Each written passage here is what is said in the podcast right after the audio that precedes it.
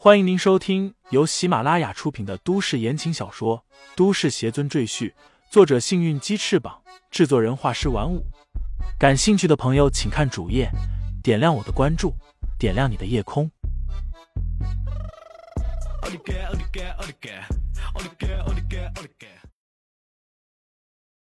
第二百八十九章：仓皇逃窜下，李承前单手一挥，飞天剑便回到他的手中。他呵呵一笑，说道：“那就让他出来吧，我看看他到底有什么能耐。”这时候，那地下室突然闪出一道白光，便听一个人悠悠说道：“哪里来的小子如此狂妄？”说完，一道人影从白光里闪出来，站在了李承前面前。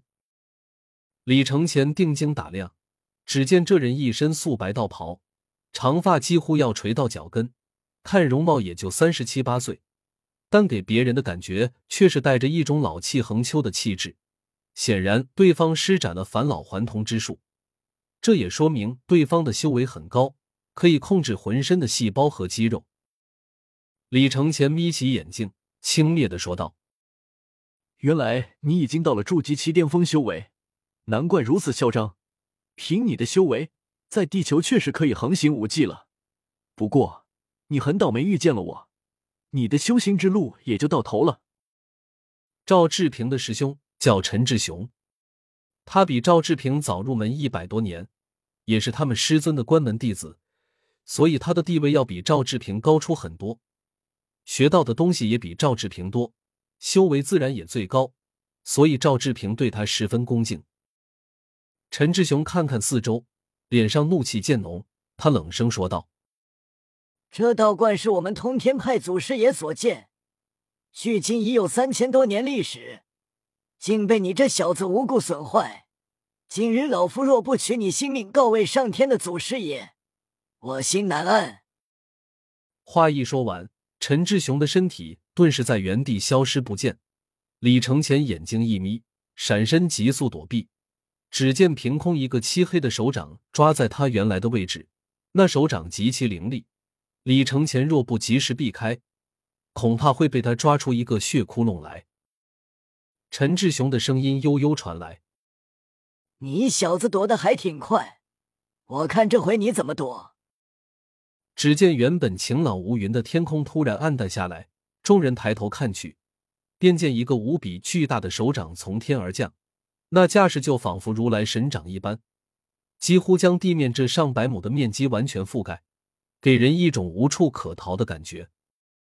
赵志平看见了这大手，脸上出现狂喜之色，他哈哈大笑，说道：“师兄终于练成了师傅的绝学擒天手，李承前，你这次是死定了。”赵无极则看得一脸懵逼，他不过是一个凡人，哪里见过这种壮观的场面，眼下已经不知道该说什么好了。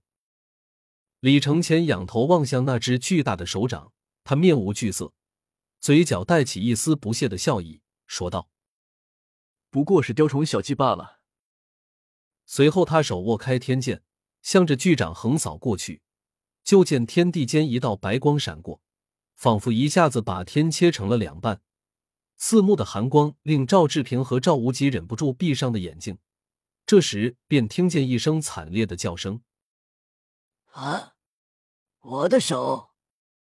陈志雄的惨叫在天地间来回回荡，天空中淅淅沥沥下起了血雨。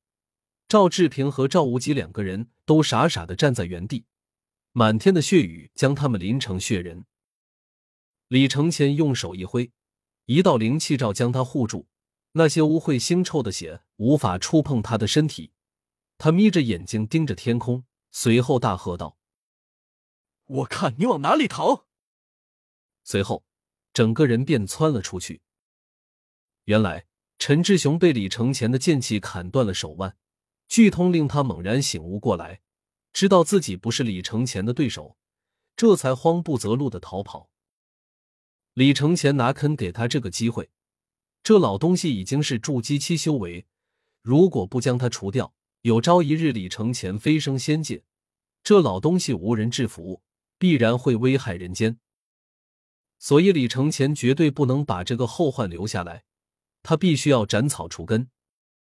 赵志平和赵无极眼看着李承前去追陈志雄，两人对视一眼，都看出了对方的意思，就两个字：逃命。随后，两个人便向两个不同的方向逃去。这个时候，谁也顾不上谁了，只能赌李承前会第一个追杀谁。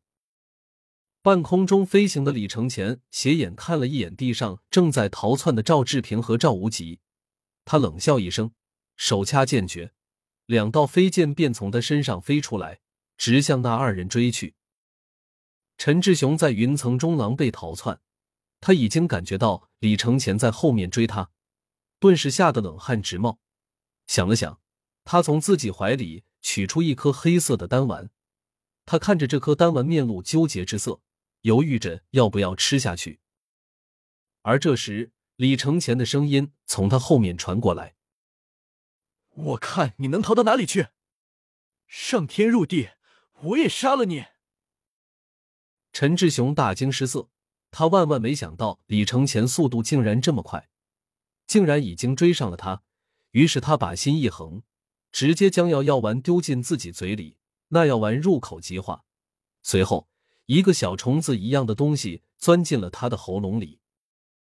陈志雄紧紧掐着自己的脖子。面露极度痛苦的神色，而这时李承前已经追到他的面前，见他这副古怪的模样，心下不由感到疑惑，沉声问道：“你吞了什么东西？”陈志雄有心说话，却说不出来。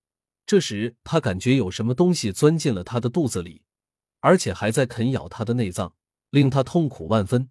随后他狂喷一口鲜血出来，整个人从天上掉落在地上。昏死过去。李承前面露疑惑之色，他搞不懂这陈志雄在干什么，难道是服毒自杀了？他落下来，缓缓走到陈志雄面前，仔细打量，结果发现陈志雄的肚子似乎变得越来越大，好像什么东西要从他肚子里破茧而出。李承前眯起双眼，倒退几步，手掐剑诀，一道剑光猛地刺向陈志雄的肚子。就见一道黑影从陈志雄的肚子里面突然跳出来，猛地扑向李承前的门面。李承前看得仔细，他闪电般伸出一只手，一下子将那东西紧紧攥在手里。细看之下，竟是一只没长毛的怪物。他张牙舞爪，面目狰狞，而且满嘴都是利齿，简直是丑陋至极。李承前看见这只怪物，顿时就笑了，说道。我还以为是什么了不得的东西，原来是一只转生兽啊！这所谓的转生兽，就是地府里的一种小怪物，它会把人的灵魂吞进肚子，然后带入阴间地府，再将肚里的灵魂吐进转生池里，令这个人转世重生。一般来说，低级修为的修仙者为了躲避被仇人的追杀，防止自己被打得魂飞魄散。都会使用这种另类的方法逃生，和食蟹仙的原理差不多，只不过一个轮回转世，一个是放弃肉体成仙。陈志雄是感觉李承前不会放过自己，所以才在无奈之下做出这种选择。其实这种方法有太多弊端，因为转世的时候他无法确定下一世是否还会转世做人，若是投成了畜生，那就非常倒霉了。